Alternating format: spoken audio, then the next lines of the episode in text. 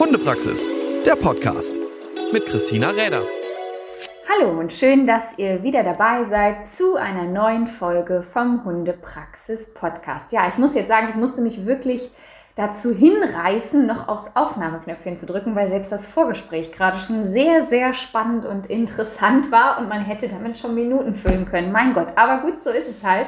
Denn heute habe ich mir jemanden in den Podcast eingeladen, die, ich würde mal sagen, eine absolute Expertin auf dem Bereich für Tierernährung ist, denn sie ist Fachtierärztin für Tierernährung und Diätetik und ist da sehr, sehr umtriebig, was das ja, Thema Ernährung anbelangt, ob es jetzt wirklich so oder so sein soll oder was mit der Idee ist, ob das so richtig ist und setzt sich da wahnsinnig viel ein. Man findet sie natürlich im Internet unter www.feedmeright.de und unter dem gleichen Namen findet ihr sie auch auf Insta. Und da ist sie mir durch ihre vielen Posts und ihre vielen sehr markanten ja, Infos auf jeden Fall auf, aufge, auch aufgefallen und äh, mir da sehr im Kopf geblieben, weshalb ich mir dachte, ich stelle sie euch heute einmal im Podcast vor. Hallo und schön, dass du da bist, Dr. Stefanie Schmidt. Hallo. Ja, äh, wir hatten ja schon so das ein oder andere im Vorhinein. Es gibt ja unheimlich viel, was den Bereich Futter angeht. Also du bist jetzt auch niemand, der unbedingt auf einer, ich sag jetzt mal, Fütterungssparte festgefahren ist, sondern du schaust, wenn ich das so richtig gesehen habe, auf deiner Homepage, ähm, dass du wirklich auch für alle Bereiche, also von ganz simpel Fertigfutter, aber auch bis zu veganer Ernährung, deckst du so alles ab, wo du wirklich dich reindenkst und für die ja, äh, Hunde, Katzen geht jetzt bei vegan nicht so, aber äh, da entsprechend dann auch die ganzen Pläne und alles erstellt. Also du bist nicht festgefahren. Wie kommt es, dass du dich so intensiv mit dem Bereich Ernährung auseinandergesetzt hast als Tierärztin? Naja, ähm, ich habe am Ende vom Studium angefangen, mich mit dem Thema Ernährung etwas intensiver auseinanderzusetzen. Ich muss nämlich dazu sagen, im Grundstudium, wo man eigentlich die Ernährung hat, also als Fach eben erstmal die Futtermittelkunde und dann die Tierernährung, ähm, da war ich, drücken wir es mal höflich aus, eher desinteressiert an diesem Fach. Es gab andere Fächer, die haben mich weit mehr interessiert, die habe ich für weit wichtiger gehalten. Ähm, dementsprechend habe ich jetzt nicht da unbedingt so viel Zeit investiert, weil man muss es ja sehen, wie es ist. Man studiert sehr viele Fächer in diesem einen Fach und man muss einen Fokus so ein bisschen legen und je nachdem die Interessensgebiete liegen. Zum Ende des Studiums, also was heißt Ende, also in den letzten, ich sag mal vier Semestern, als wir dann auch in den Kliniken mit dabei waren und wirklich Krankheiten direkt behandelt haben, Tiere direkt behandelt haben. Wir behandeln natürlich Tiere, keine Krankheiten. Ähm, da habe ich halt gemerkt, oh, das mit der Ernährung, da ist ja was dahinter. Damit kann man ja wahnsinnig viel da reißen. Also man kann wahnsinnig viel kaputt machen und man kann auch wahnsinnig viel wieder heile machen. Äh, vielleicht ist es doch ein ganz interessantes Fach.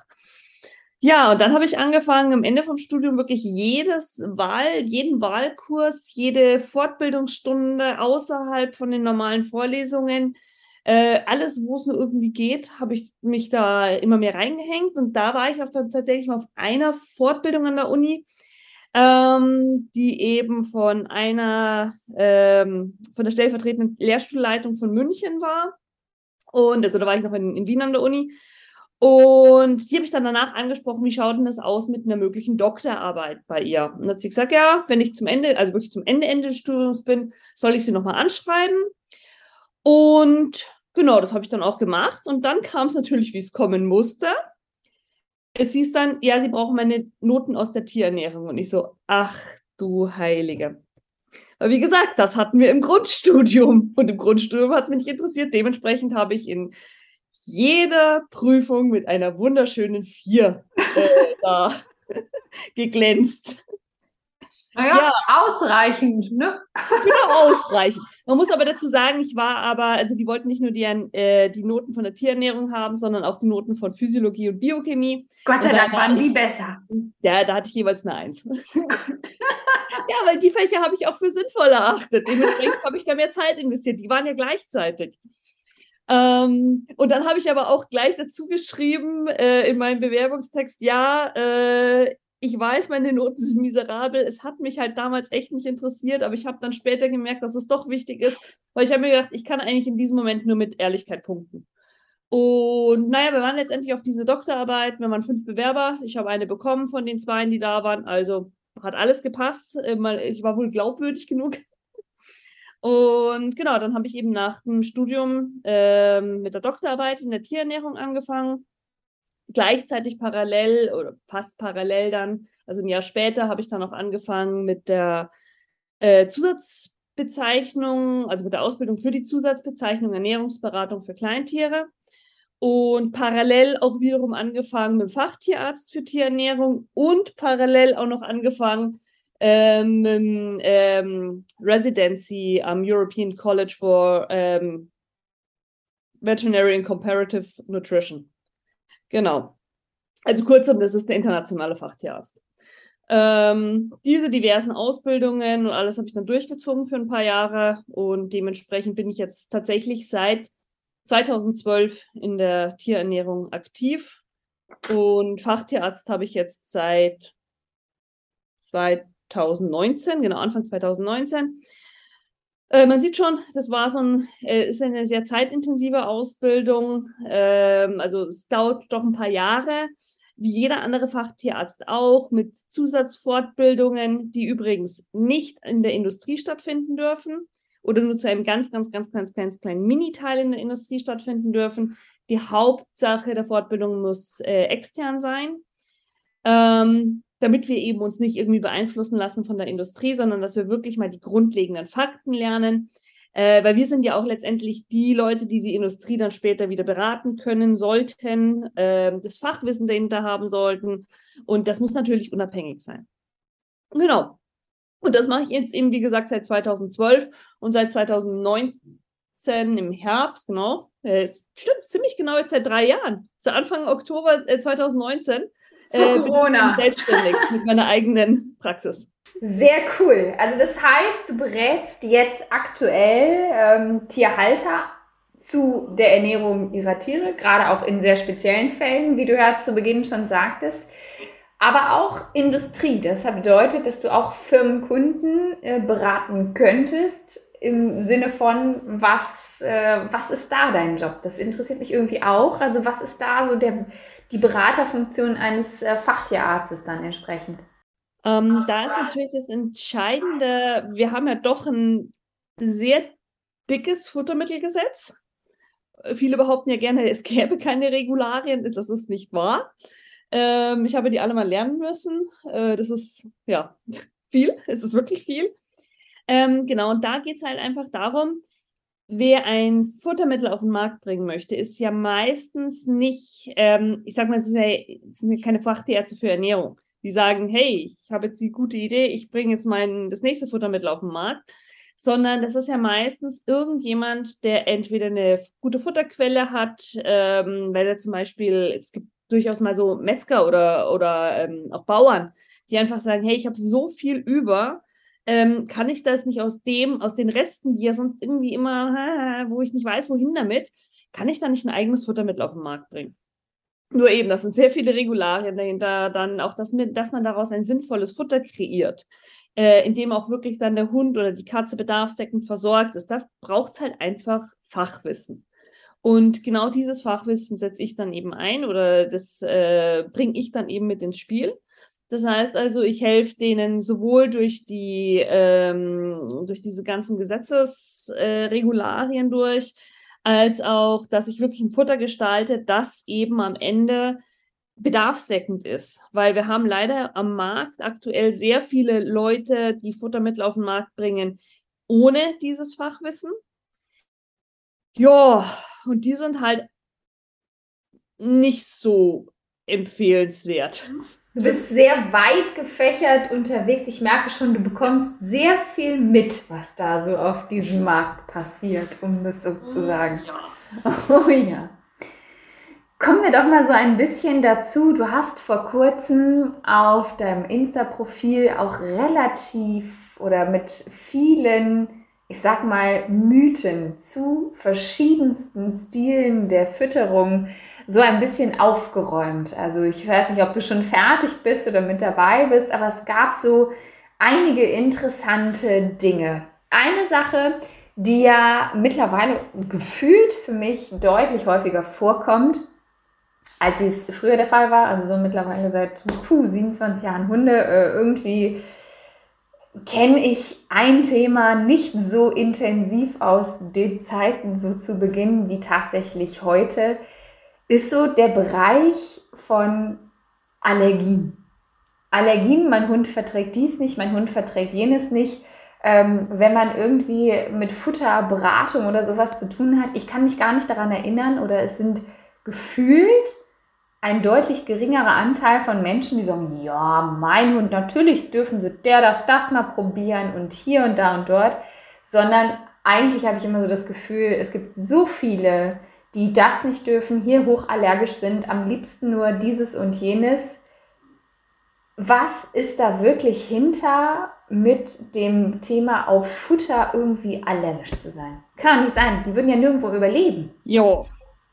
Also, zunächst muss ich gleich mal an der Stelle sagen, ich habe jetzt nicht auswendig die aktuelle Studienlage im Kopf.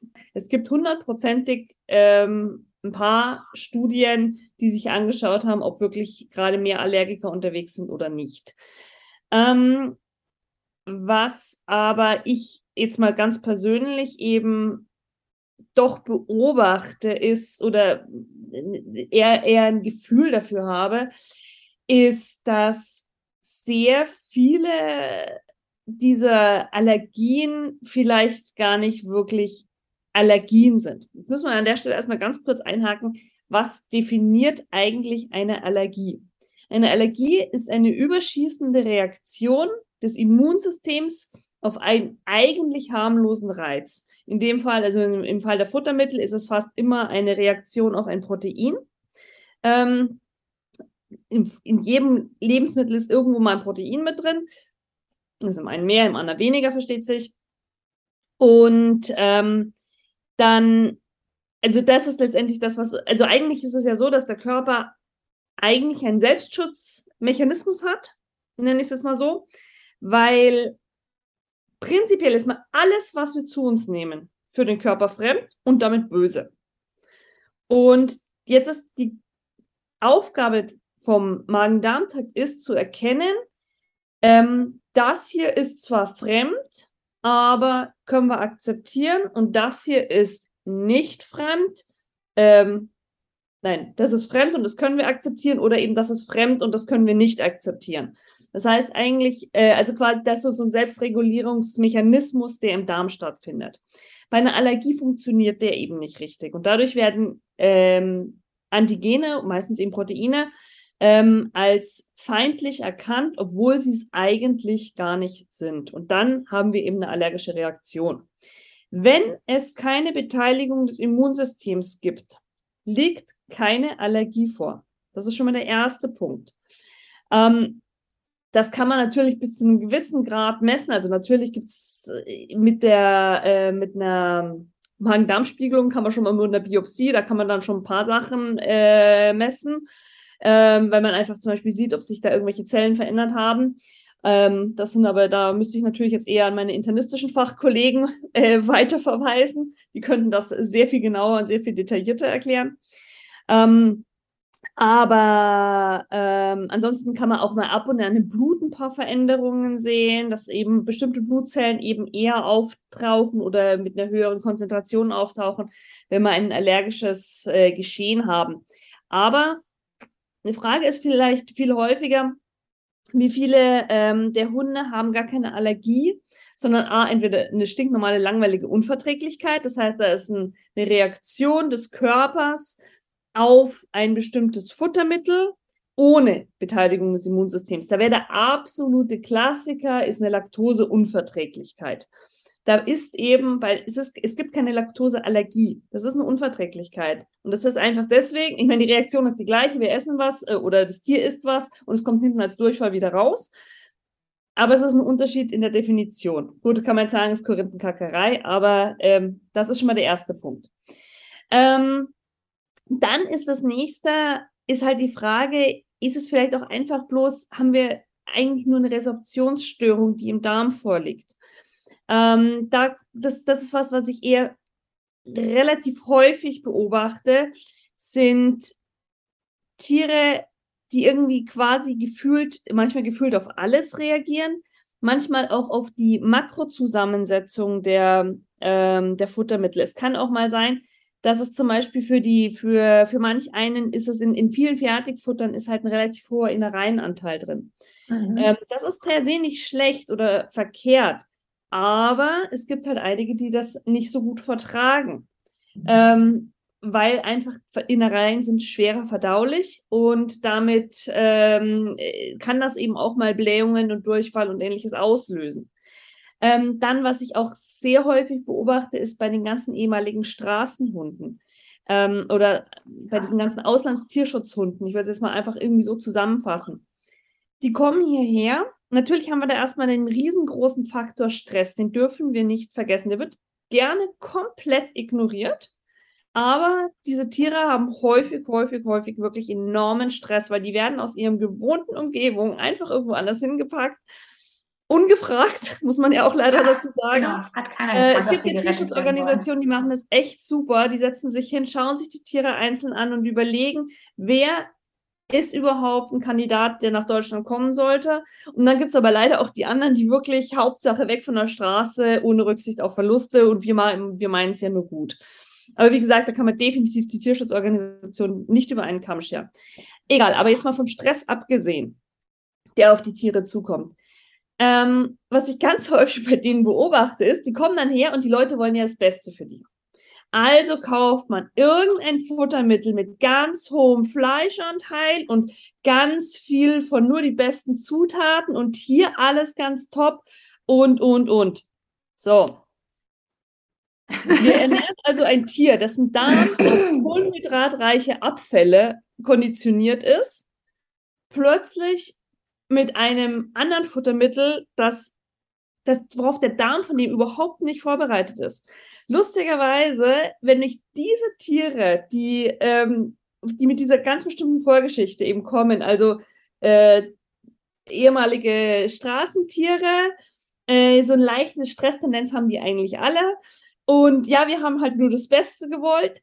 Wenn ich die umstelle auf ein recht simpel, sehr kohlenhydratreiches Futter, die werden meistens innerhalb von kürzester Zeit wieder top.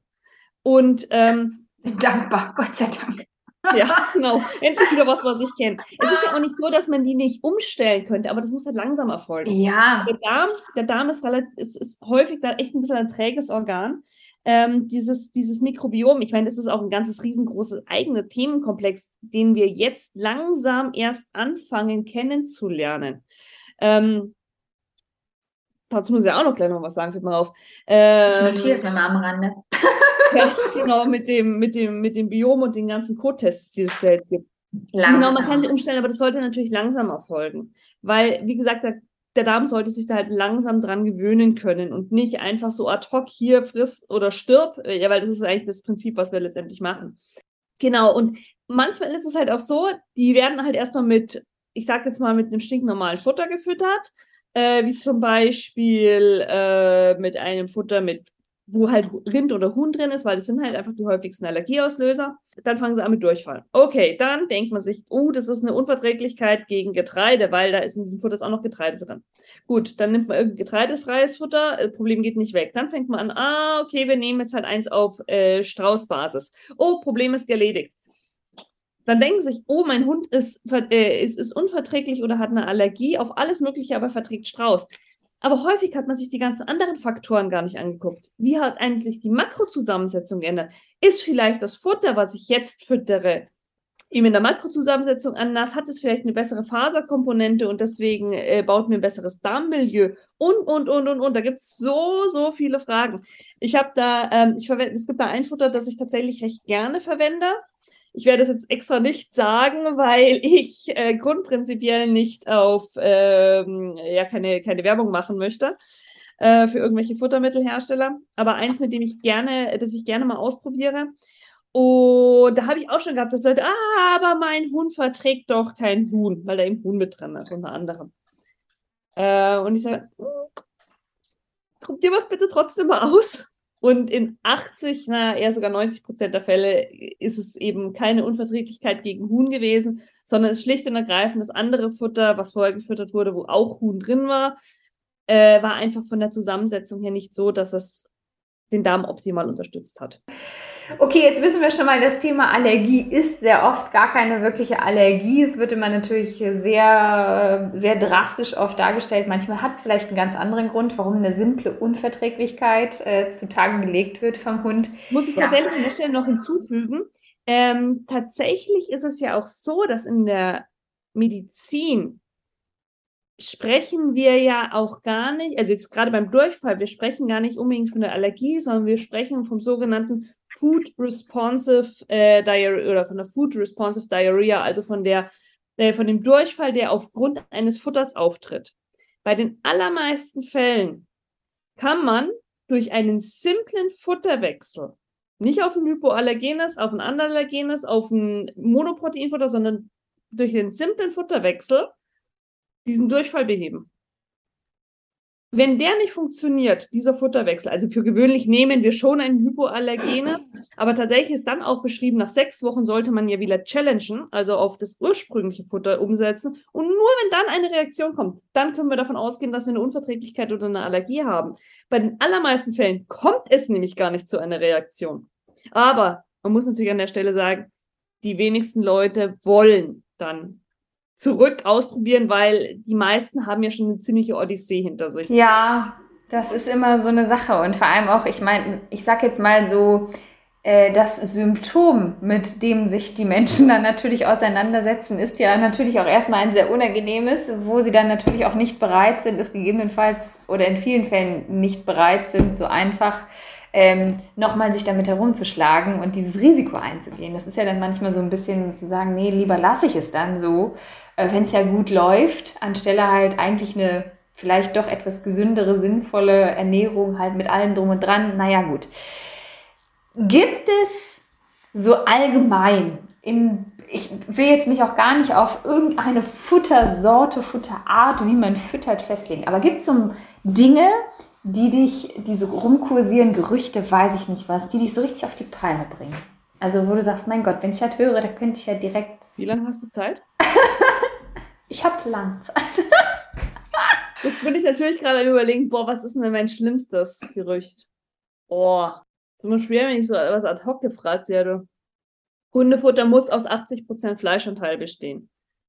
Äh, oder Katzenfutter muss aus 90% Fleischanteil bestehen. Das ist natürlich einfach nur Schwachsinn.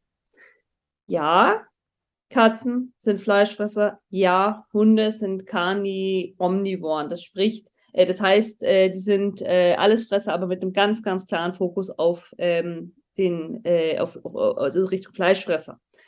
Ähm, ja, was heißt das unterm Strich? Das heißt nicht, jetzt werden, werden wahrscheinlich ganz viele in, in, in, äh, an, an die Gurgel springen wollen, aber das heißt nicht, dass sie jetzt unbedingt ganz viel Fleisch brauchen. Per Definition ist halt einfach der Carnivore, der Omnivore, der Folivore, der Granivore, also mit mal ein paar verschiedene Fachbegriffe, in, also von, von verschiedene Fütterungsarten in, in Raum zu werfen, die unterscheiden sich immer darin, was natürlich einmal ihre natürliche Ernährung war oder ist, aber daraus ergeben sich die Kompetenzen dieser Tiere. Nehmen wir jetzt zum Beispiel mal die Katze als wirklich echten Karnivore. Das heißt, was kann die alles nicht? die kann natürlich keine Pflanzenkomponenten äh, verdauen. So, kleine, kleine Überraschung, können wir Menschen auch nicht. Kann übrigens ganz korrekt gesprochen ein Pferd auch nicht. Das Pferd macht das nämlich nicht selber, die Pflanzenkomponenten verdauen. Das machen die Mikroben, die es hat im Dickdarm. Ja, gut, genau. Also ähm, diese ganzen, die Pflanzenfresser, die haben irgendwo alle ein Organ, das so sehr mit Mikroben bewohnt ist, dass es diesen Job der, äh, ähm, der, der Zellwandverdauung von, äh, von Pflanzen für sie übernimmt. Das machen die alles nicht selber. Wenn die die nicht hätten, funktioniert das genauso wenig. Ähm, Und das ist halt bei der Kuh ist es der Pansen, beim äh, Pferd oder beim Kaninchen zum Beispiel ist es der, ist es der, der Blinddarm, jetzt ist mir gerade echt das Wort nicht eingefallen, ähm, der Blinddarm, aber eben wir haben das nicht, die Katze hat das nicht, der Hund hat das nicht. Ähm, deswegen können wir zum Beispiel auch kein Mehl essen. Also gerne, jeder hier kann mal eine Self-Challenge machen und sich mal äh, ein, nein, bitte macht es nicht nach. Ja, werdet ihr fürchterliche Bauchschmerzen haben und am Ende heißt es, ich habe gesagt, ihr sollt das machen. äh, genau. Nein, es funktioniert deswegen nicht, weil das ist rohe Stärke und rohe Stärke vertragen wir nicht. Deswegen kriegen wir Bauchschmerzen von rohem Kuchenteig oder rohem Schade, Plätzchenteig. Ja, der ist so lecker, wegen dem Zucker und der Butter da drin. Ähm, aber wir vertragen ihn nicht und deswegen kriegen wir davon Bauchschmerzen, weil wir das auch nicht können. Komischerweise kommt aber jetzt auch keiner auf die Idee zu sagen, wir sollten keinen Salat mehr essen. Nee, das geht im Zuge des Abnehmwahns nicht. genau. Aber genau, das wäre zum Beispiel eine, äh, das unterscheidet zum Beispiel ganz gravierend einen, einen Allesfresser von einem Pflanzenfresser. Jetzt hat die Katze aber natürlich noch ein paar andere Aspekte. Ähm, ich nehme deswegen die Katze jetzt gerade gerne, weil die einfach der echte, richtige Fleischfresser ist. Ähm, was kann die noch nicht? Die kann zum Beispiel auch nicht ähm, Taurin bilden. Taurin ist eine ähm, spezielle, sage ich jetzt mal, Aminosäure, um es mal äh, leinhaft auszudrücken. Ähm, und die eben bei äh, uns zum Beispiel oder auch beim Hund aus Methionin, also aus einer anderen Aminosäure, gebildet werden kann. Ähm, die Katze kann das nicht. Warum kann sie es nicht? Ganz einfach, weil sie in ihrer natürlichen Ernährung immer, immer, immer, immer Taurin hatte. Genauso wie eben auch andere Stoffe, die eben in der natürlichen Ernährung immer, immer vorkommen. Vitamin A zum Beispiel bei der Katze. Jede Maus, die die Katze gefressen hat, hat eine Leber und jede Leber, die sie, äh, jede Leber, die sie damit aufgenommen hat, war immer rappelvoll Oberkante, Unterlippe mit Vitamin A. So, jeder Umwandlungsprozess im Körper verbraucht Energie. Das heißt, wenn wir jetzt zum Beispiel eine Karotte essen, essen wir ja kein Vitamin A, sondern wir essen damit Beta-Carotin. Dieses Beta-Carotin wird, wenn der Körper sagt, oh, wir sind out of äh, Vitamin A, wandelt das bitte mal um. Ähm, dann wird aus dem Beta-Carotin im Darm Vitamin A hergestellt und dann wird es resorbiert und dann haben wir es zur Verfügung. Ähm, bei der Katze äh, dieser, dieser Umwandlungsprozess ist übrigens energieverbrauchend. Das ist eben das ganz Wichtige. Ähm, wenn ich jetzt allerdings ein Lebewesen bin, das eben von der natürlichen Ernährung kein wenig oder kaum Vitamin A hat, wie zum Beispiel wir Menschen, die wir eben nicht evolutionär gesehen immer ähm, Jagderfolg hatten, die wir auch mal wochenlang auf pflanzlicher Basis uns ernähren mussten. Wir können das. Noch besser kann es zum Beispiel das Pferd. Pferde, die hoffentlich nie mit Leber gefüttert werden, man weiß ja heute nie, ähm, kriegen ihr äh, Vitamin A immer nur über den Umweg Beta-Carotin übers Gras oder heutzutage natürlich auch übers Heu. Genau, und die Katze die einfach das, dieses immer hatte, die hat das halt nie das, Bedürf also das Bedürfnis, ich sage es jetzt in Anführungszeichen, äh, gehabt, das zu entwickeln. Weil ich entwickle keinen Prozess, der energieverbrauchend ist, wenn ich ihn nicht brauche. Ähm, ja, die Natur ist ein ähm, Mechanismus des, der kleinsten, des kleinsten Energieverbrauchs. Also das lässt sich eigentlich so ganz gut zusammenfassen. Und wenn man sich das jetzt eben anschaut, sieht man eben bei der Katze, ja, da sind ganz viele Mechanismen, die eben ganz typisch Fleischfresser sind. Beim Hund schaut das schon wieder ganz anders aus. Der Hund hat sich einfach sehr an unsere Ernährung angepasst. Und wenn wir wochenlang keinen Jagderfolg hatten, hat der vielleicht mal, ja, vielleicht hat er sogar mal eine Ratte oder eine Maus erwischt. Aber häufig hat er eben auch keinen Jagderfolg gehabt. Und dementsprechend hat er gut daran getan, das ein oder andere mal aus dem ein oder anderen zu entwickeln. Mechanismen zu entwickeln eben. Genau, dementsprechend ist da eben, wenn man das betrachtet, der Hund schon wieder deutlich mehr der Allesfresser. Unterm Strich konnte man natürlich jetzt sagen, ja, aber dann heißt es ja doch, dass die Katze die 90% Protein braucht, äh, Fleischanteil braucht. Jein, weil wir haben in der heutigen Zeit die Möglichkeit, ähm, das Ganze noch mal ein bisschen mehr aufzudröseln und noch mal genauer anzuschauen. Und dann fällt eben auf, was macht denn eigentlich diesen hohen Fleischanteil noch aus? Viel Protein. Das heißt, wir haben viele Aminosäuren, bestimmte Aminosäuren und viel Stickstoff.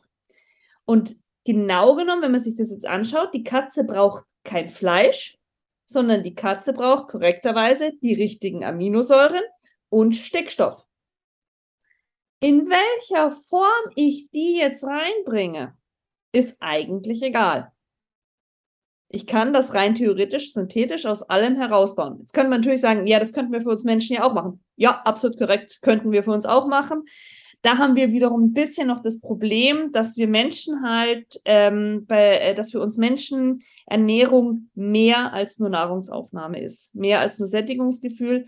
Bei uns äh, spielt einfach aus, ähm, auch aus evolutionstechnischen Gründen, aus, ähm, ja, wir sind einfach aus, unseren, aus unserer sozial, aus unserem sozialen Gefüge raus sind wir Gesellschaftsesser.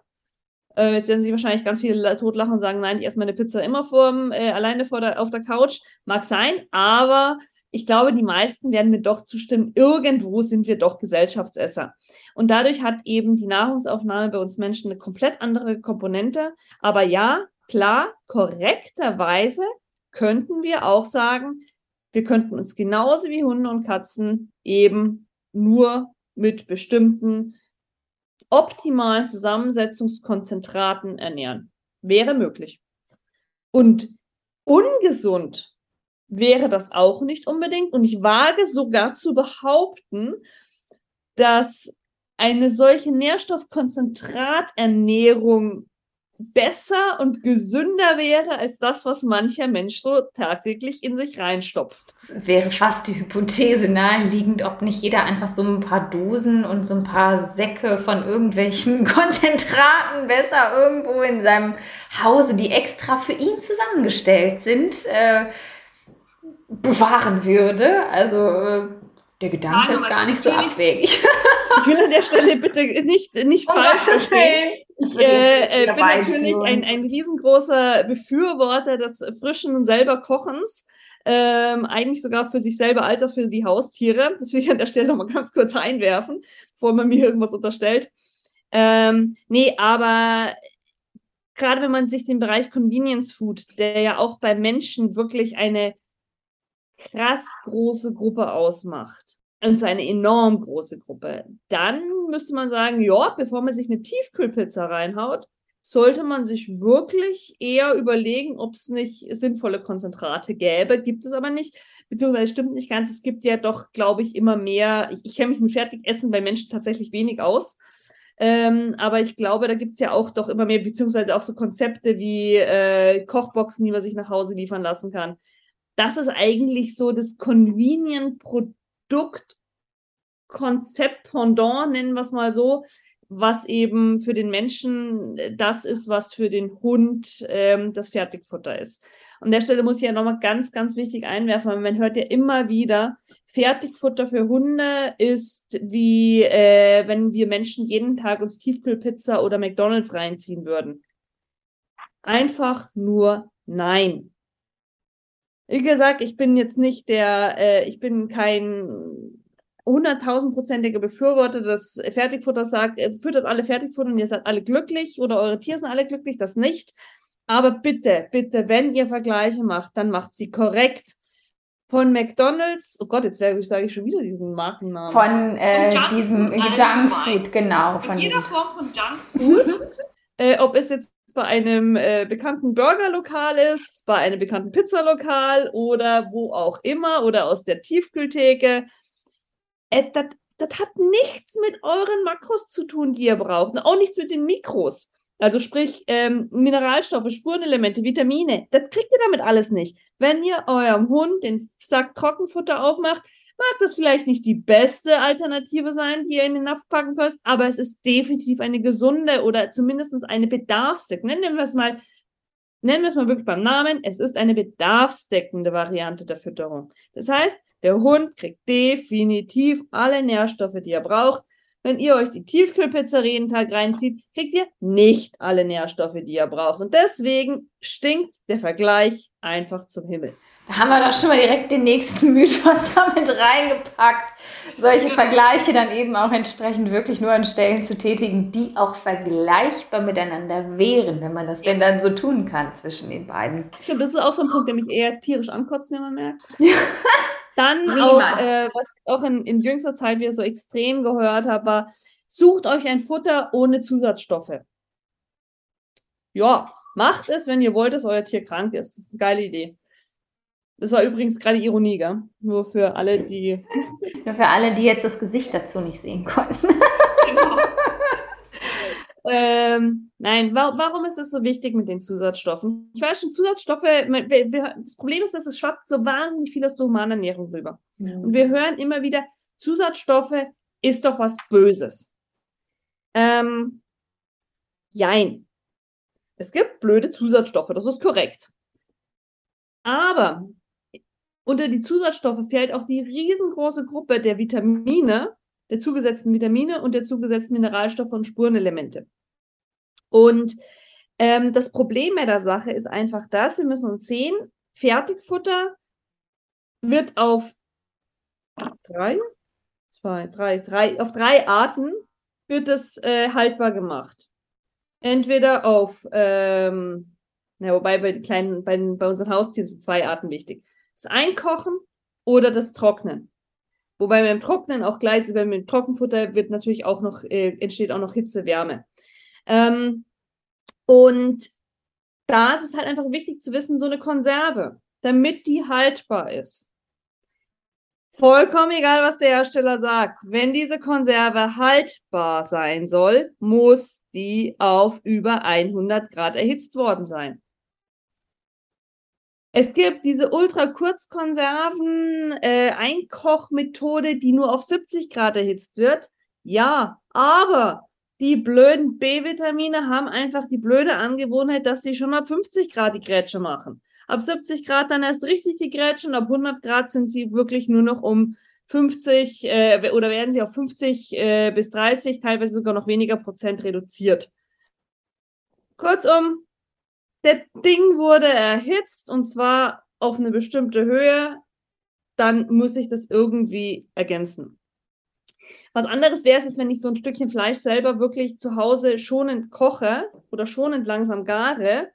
Ähm, weil man muss sich vorstellen, so eine Dose muss die Kerntemperatur, muss diese, muss diese bestimmte Temperatur, äh, die, die, die Mitte der Dose muss diese bestimmte Temperatur erreichen. Und ähm, gerade bei Hunden habe ich ja doch eher so 800 Gramm Dosen. Und das heißt, wenn die Mitte, 800, äh, äh, wenn die Mitte auf ungefähr 100 Grad ist, dann sind die Ränder schon deutlich wärmer. Und dann geht noch mehr verloren. Äh, und tatsächlich ist Vitamin B-Mangel, also Vitamin B1 vor allen Dingen, das ist das empfindlichste Vitamin, äh, den sehen wir, oder beziehungsweise die Neurologen sehen den immer mal wieder in den letzten Jahren seitdem es immer mehr kleine Hersteller gibt, die meinen, dass man auch ohne Zusatz, äh, Zusätze herstellen kann, funktioniert halt nicht. Ähm, beim Trockenfutter ist es ähnlich, ähm, wobei da ist vor allen Dingen äh, der Mythos kaltgepresstes Trockenfutter einer meiner Lieblingsmythen. Ähm, liest man immer, ja, kaltgepresst auf plus 45 Grad äh, und damit alles wunderbar schön und keine Vitamine gehen verloren. Jo. Ja, im Endprozess vielleicht. Ne? Genau, im Endprozess, da wird das Ganze bei 45 Grad zusammengepresst. Jetzt muss man sich vorstellen, so ein Futtermittelhersteller kriegt nicht die schönen Steaks, Fleischstücke oder whatever und auch nicht, meinetwegen, jetzt gehen wir mal vom Steak weg, sagen wir, der kriegt auch nicht die Lunge angeliefert und die äh, Milz angeliefert, die frische, sondern der kriegt Organmehl zum Beispiel angeliefert oder Fleischmehl angeliefert. Ähm, also das ist ein vorbehandeltes Produkt. Ähm, und dieses Produkt, das ist gesetzlich vorgeschrieben, muss erhitzt worden sein auf über 120 Grad. Und damit habe ich diese ganze B-Vitamin-Killerei schon wieder durch. Nächster Punkt. Auch im kalt gepressten Trockenfutter finden sich Kohlenhydrate. Eine Kohlenhydrat, also der, der Stärkeaufschluss, findet erst ab 80 Grad statt. Da haben wir natürlich, also ich, in, als ich noch an der Uni war, haben wir uns immer mal gedacht, so, hm, wenn das wirklich nur 45 Grad zusammengepresst ist, dann würde das ja bedeuten, das Stärke ist nicht aufgeschlossen und das heißt ja, die Hunde müssten alle Durchfall kriegen. Naja, zum Glück gibt es ja einen ganz einfachen Stärketest, äh, den haben wir dann gemacht und haben gesehen, nee, also in jedem, also wir haben, wir haben drei verschiedene kaltgepresste Trockenfutter uns angeschaut, gemahlen, analysiert, also nicht analysiert, sondern wirklich nur mit dem ganz einfachen ähm, ähm, Test äh, unter Mikroskop angeguckt und haben herausgefunden, nee, alles bei allen ist die Stärke wunderbar aufgeschlossen. Das heißt also, egal was der Hersteller sagt, das Zeug muss, muss irgendwann auf über 80 Grad erhitzt worden sein. Weil sonst hätte es keinen Stärkeaufschluss gegeben. Ganz einfach. Äh, ich habe doch irgendwann mal bei einem Hersteller ein bisschen nachgehakt und die haben dann haben genau das mir bestätigt, was ich mir schon gedacht habe. Ja, das Fleisch, was wir angeliefert bekommen, ist selbstverständlich vorerhitzt. Ja, natürlich kriegen wir Organ- und Fleischschmiele angeliefert. Und äh, ja, ähm, auch natürlich ist auch das Kartoffel oder Reis oder was weiß ich, was sie drin haben, äh, ist natürlich auch alles schon vor, äh, mit, mit Temperatur vorbehandelt worden.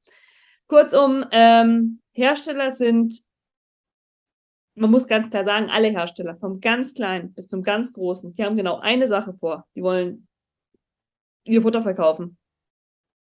Und die bringen euch natürlich das, was ihr hören wollt rennen nicht mit geschlossenen Augen und geschlossenen Ohren durchs Internet und, und kriegen nicht mit, was, was, was verlangt wird, ähm, sondern da steht genau eben exakt immer das drauf, was ihr hören wollt. In sehr, sehr vielen Fällen natürlich, auf jeden Fall. Dass, äh, dass es nicht aus reiner Tierliebe geschieht, äh, sich in irgendwie diesen Industriezweig zu stellen, das muss auch irgendwie jedem klar sein. Aber äh, ja, es gibt schon so viel, was so drumherum zu beachten gibt. Da könnten wir, also ich, ich ähm, habe mir jetzt schon gedanklich so eine Notiz gemacht. Es sollte auf jeden Fall irgendwann mal ein Seminar vielleicht von dir geben zu diesem, äh, zu diesen Themen. Ich glaube, du könntest Tage damit füllen. Äh, ja, tatsächlich hatte ich, ich hatte erst vor kurzem ein Präsenzseminar äh, zum Thema ähm, Mythen in der Ernährung und äh, vor allen Dingen auch durch diese ganzen diese ganzen äh, Lügen und Märchen und Deklarationen, was ist das eigentlich und und und und, dieses ganzen Komplex Fertigfutter gemacht. Um, wir haben um Viertel nach sechs angefangen und um kurz vor zehn habe ich die Leute verabschiedet. ja, sollte etwas sein, worüber du vielleicht nochmal nachdenkst, es ein bisschen auszubauen, so einen Ganztag oder so oder noch länger. Deiner Seite schreibst du, ähm, dass es ja, also klar, als Tierärztin nicht nur darum geht, äh, Krankheiten bzw. eben die Tiere zu heilen, sondern sie möglichst auch davor, also vor diesen Krankheiten zu schützen. Siehst du in dem Thema Ernährung, und das schließe ich jetzt auch so ein bisschen daraus, was ja dann auch so ein größeres Interesse dann später im Verlauf des Studiums geweckt hat, wie viel Anteil hat für dich so eine simple Basis der Ernährung für das Thema der Gesundheit beim Hund? Äh, großen. Äh, prozentual schwer zu sagen, weil bei mir gingen jetzt gerade auf diese Frage ungefähr fünf Gedankengänge gleichzeitig los nämlich eine gute Basisernährung, eine Katastrophe, eine katastrophale Basisernährung, eine halbwegs vernünftige Basisernährung, wurde die Mutterhündin schon vernünftig ernährt, äh, beziehungsweise die Mutterkätzchen. Also kurzum, wie du siehst, da geht bei mir echt viel, viel, viel im, im, im Schädel los. Gehen wir jetzt mal, also erstmal, gehen wir mal vom, vom äh, Welpen aus, weil da unterscheidet sich der Welpe tatsächlich ein bisschen von der, äh, also der Hundewelpe vom Katzenwelpen weil dadurch, dass wir, man muss sich mal, wenn man sich den, also die Ernährung im ersten Jahr beim Hundewelpen gibt uns den Grundstock dafür, ob wir überhaupt eine Chance haben, dass dieser Hund gesund erwachsen durchs Leben geht. Ähm, und ich habe ja auch ein Jahr lang äh, in, einer, in einer orthopädischen Fachklinik gearbeitet, unter anderem da auch in der Ernährung. Ähm, und ich kann nur sagen, wir haben in der Woche, ich glaube, durchschnittlich drei Hüften, äh, jeden Tag mindestens zwei Ellbogen ähm, und auch noch pro Woche etliche Schultern gemacht. Und das sind alles irgendwie klar, jetzt kommen wieder, ja, aber das ist doch alles Genetik und alles Zucht. Das spielt eine Rolle mit rein, aber es ist nachgewiesen, man kann eine HD hinfüttern. Man kann eine OCD noch viel leichter hinfüttern, also eine, ähm, eine Schulter, also es, OCD taucht mal, also es ist eine Abkno äh, Abknopplung, Absplitterung des Knorpels äh, während der Wachstumsphase, der dann verknöchert und in der Gelenkhöhle blöd rumschwimmt und dann nervt.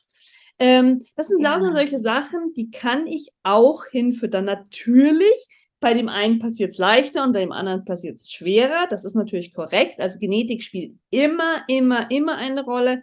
Aber man muss sich auch bewusst sein, man kann das auch hinfüttern. Ich hatte zum Beispiel einmal, das war, ist ein sehr interessanter Fall, äh, eine Hündin, ähm, die ist, äh, war, wurde belegt und an Tag, keine Ahnung, kurz, kurz vor der Geburt, der Welpen hat die plötzlich ein richtig fettes Ei am Ellbogen gehabt. Und ich habe mir schon gedacht, so, oh Gott, hat die jetzt ein, ähm, hat die jetzt eine, äh, eine, irgendwie einen Abszess im Ellbogen wegen Immunsystem runter während der Schwangerschaft oder Trächtigkeit, wie auch immer.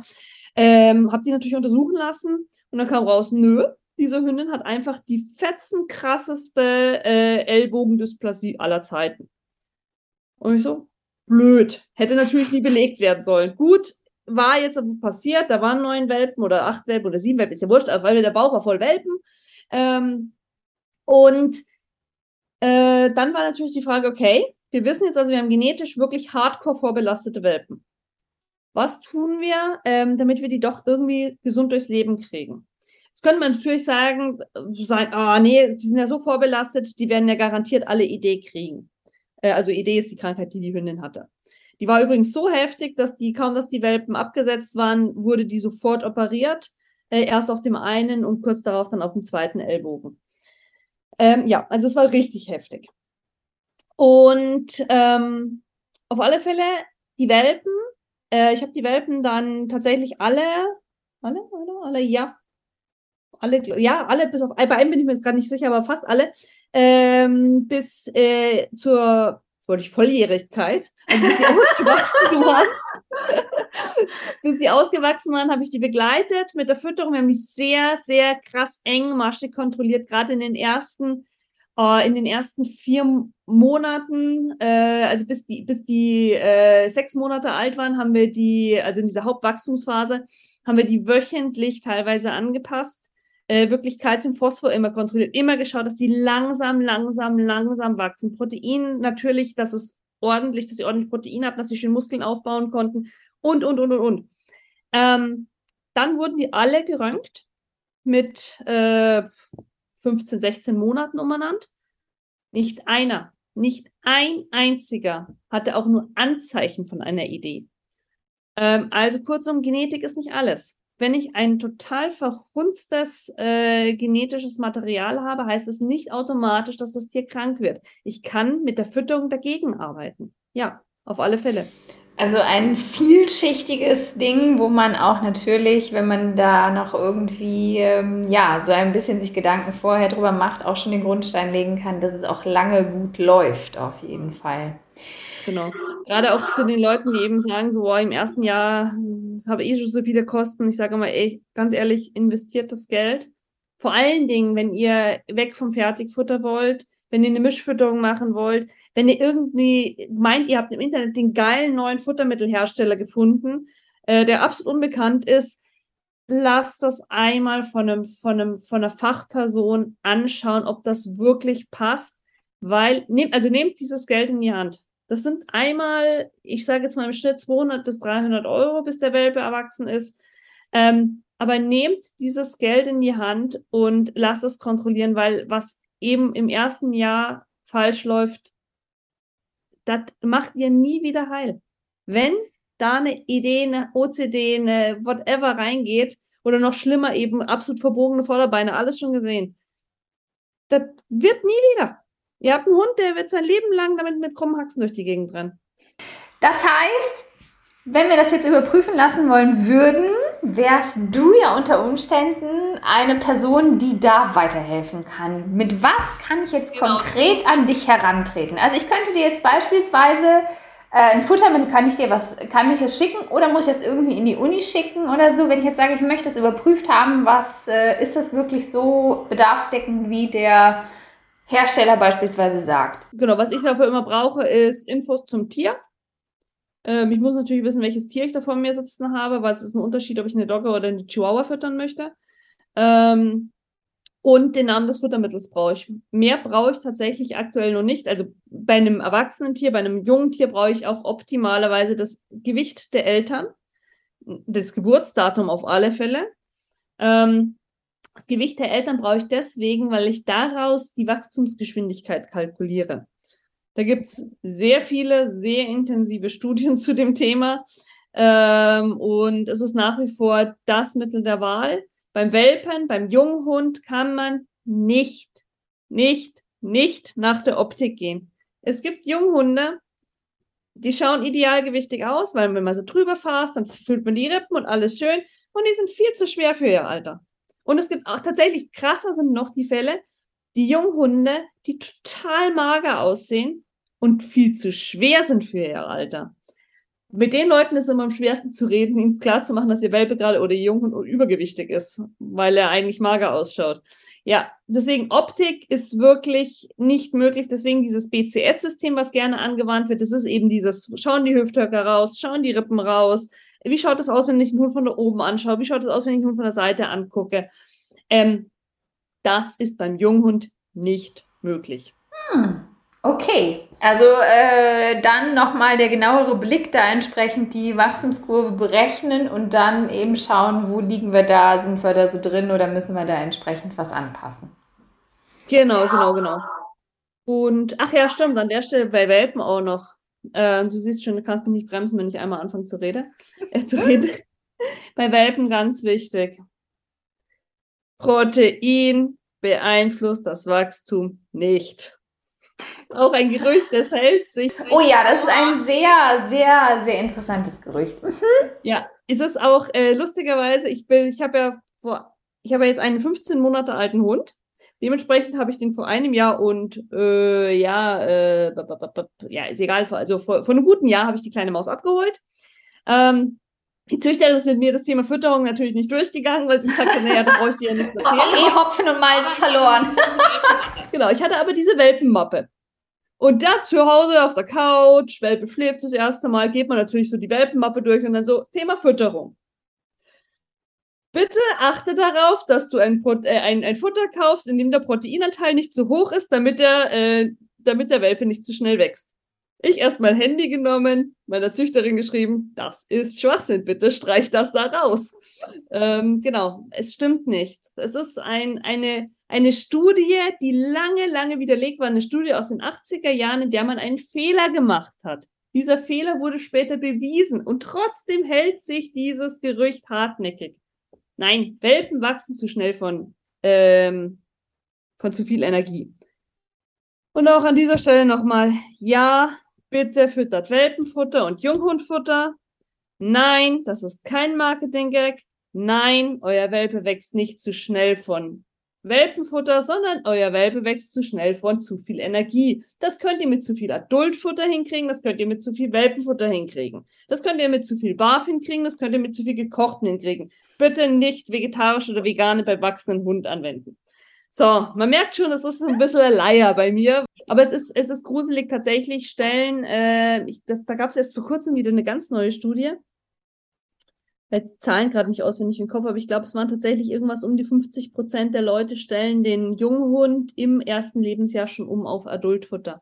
Was ist das Problem an Adultfutter? Das hat früher, hat das bestimmt geklappt. Glaube ich sogar. Weil früher waren die Adultfutter, also die Futter wirklich, die für die Erwachsenenhunde gedacht waren, ähm, waren in den Nährstoffen exorbitant überversorgt. Das heißt, da war für den Erwachsenenhund viel zu viel Kalzium drin, viel zu viel Phosphor, viel zu viel Kupfer, viel zu viel Zink, Vitamin A und D. Das sind so jetzt die wichtigsten Mikronährstoffe fürs Wachstum. So. Und, und natürlich auch noch Protein. Wenn man jetzt früher davon ausgegangen ist, okay, wenn ich das meinem Welpen fütter oder meinem Junghund, dann ist der davon normal versorgt worden, wenn der Erwachsenenhund, der das gleiche Futter bekommen hat, der ist einfach die ganze Zeit hat der im Exzess gelebt. Jetzt ist es aber so, es hat sich in den letzten 10, 12, 13, 14, 15 Jahren wurde das immer feiner nachjustiert. Wir finden ja auch kaum noch klassische Alleinfuttermittel für Hunde, sondern wir haben eigentlich Alleinfuttermittel für erwachsene Hunde, Alleinfuttermittel für Senioren, Alleinfuttermittel für große Rassen, Alleinfuttermittel für Mini-Rassen und, und, und, und. Es ist alles viel feiner aufgegliedert. Und deswegen ist auch wirklich ähm, ein Adultfutter heute ist wirklich für einen Welpen- und Junghund in 80 Prozent der Fälle nicht geeignet. Und auch da, wir sehen immer wieder die Fälle von, also den krassesten Fall hatte ich jetzt vor kurzem, also ich hatte ich tatsächlich nicht selber, da hat mich eine Kollegin angesprochen, ob das von dem Futter kommen kann. Dem Hund sind die Knochen tatsächlich nicht richtig zusammengewachsen. Ähm, und zwar, es gibt im, an den langen Röhrenknochen, also an den Beinknochen und so, gibt es auch Strukturen, die sich, also nicht nur an den Gelenken, sondern auch Strukturen, die sich miteinander verbinden.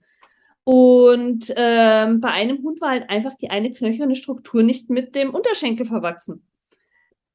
Weil der einfach in der Hauptwachstumsphase mit drei, vier Monaten war der mit Kalzium so dramatisch unterversorgt, weil der ein Futter bekommen hat, von dem der Hersteller behauptet, es wäre auch für Welpen geeignet, aber es ist ein Adultfutter. Und es ist einfach nur ein Adultfutter, also ein Futter für erwachsene Hunde.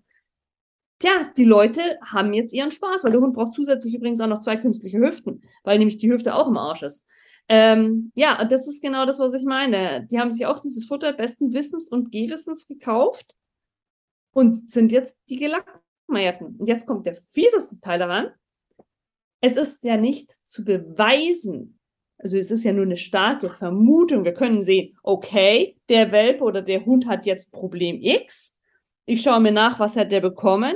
Sehe, hm, das ist aber jetzt extrem ungesund. Fragen die mich, kann es einen Zusammenhang geben? Ich sage, ja, es kann einen Zusammenhang geben. Ich kann nicht beweisen, weil der Futter X wenn. bekommen hat, mhm. deswegen ist dieses Problem entstanden. Das kann ich, das kann ich, das Einzige, wo ich das eigentlich wirklich beweisen kann, also es gibt ein paar Sachen vielleicht, aber wo es wirklich offensichtlich ist. Ähm, Katzen kriegen verknöcherte Halswirbelsäule, ähm, eben aufgrund von der Vitamin A-Intoxikation. Ich schaue mal nach, was haben die gefressen. Oh, schaut mal das Futter, analysiert es. Oh ja, da ist viel zu, viel zu viel Vitamin A drin. Wunderbar. Das liegt aber auch daran, wenn ich eine sofortige Ursache-Wirkung habe. Das heißt, die Katze frisst dieses Futter und ich habe sehr, sehr schnell eine Reaktion drauf. Also das heißt, diese Veränderungen dadurch kann ich wirklich den kausalen Zusammenhang erstellen. Wenn ich jetzt eben mit drei, vier Monaten ein Futter fütter und der Hund kriegt mit acht bis zehn Monaten ein Problem, was auch genetisch sein kann oder genetisch beeinflussbar sein kann, dann kann ich das halt schwer, äh, schwer beweisen, dass es wirklich einen kausalen Zusammenhang gibt. Aber ich persönlich würde dieses Risiko bei meinem eigenen Hund niemals eingehen. Puh. viel, viel, viel, viel, was es definitiv zu berücksichtigen gilt. Ähm, bei erwachsenen Hunden sicherlich, bei jungen Hunden dann doch noch mal ein bisschen mehr. Wir haben schon so lange überzogen, deswegen ist jetzt auch äh, äh, weil es einfach auch so spannend ist. Das ist einfach auch, das ist einfach auch so ein spannendes Feld. Es ist ja wirklich so. Ich hatte vor kurzem im Podcast, wo es dann auch so drum ging, ja, mit den Studien und dass es ja häufig vielleicht mal besser ist, wirklich auch so ein paar wissenschaftliche Grundlagen, also Fachwissen, sagen wir anstelle halt nur Meinungen gegeneinander auszutauschen.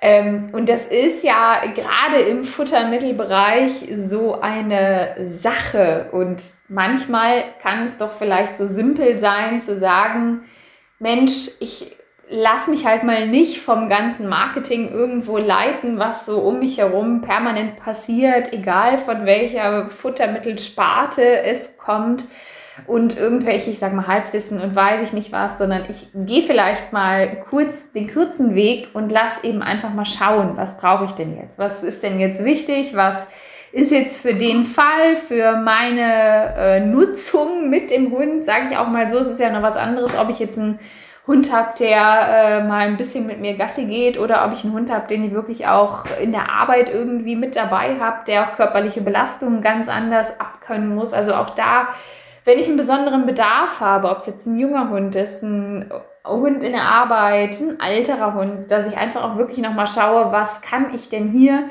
mit der Fütterung gegebenenfalls gut machen, was kann ich hier vielleicht noch besser machen, worauf sollte ich achten. Also ich glaube, ähm, da hat man äh, auf jeden Fall einen sehr kompetenten Ansprechpartner. Also ich äh, bin sehr, sehr ich habe es wirklich notiert, dass ich immer mal wieder so ein bisschen schaue, was gibt es denn da so für Angebote, vielleicht ja auch mal so Thema Seminar, Online-Seminar ist auch super. Also ich glaube, da gibt es viel Aufklärungsbedarf. Mal auch so, wenn man ja auch so sieht, du bist so unabhängig von allem. Ne? Also es ist ja wirklich eben nicht nur zu sagen, äh, nein, man ist nicht in der Industrie geschult und man wird nicht von den bösen Pharma-Referenten irgendwo reingestielt und gesagt, du musst das und das und so. Es ist ja wirklich sehr unabhängig. Und wenn ich halt jetzt Menschen habe, die wollen das so haben oder so haben, die wollen das, die wollen frisch füttern, die wollen kochen, die wollen fertig füttern, dann kannst du ihnen halt äh, immer den vernünftigen, gangbaren Weg aufzeigen, egal was für ein äh, in welchem Alter ich mich jetzt mit dem Hund befinde, mit welcher Nutzung ich jetzt mit dem Hund unterwegs bin.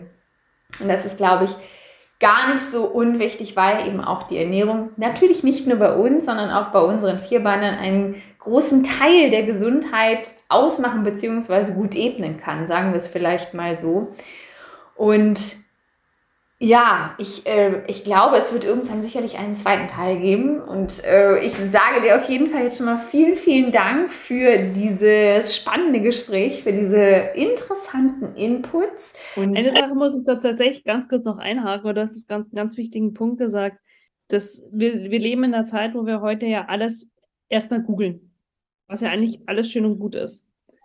Ähm, ich kann nur immer wieder sagen, beim Thema Ernährung ist das Internet wirklich der schlechteste Ratgeber.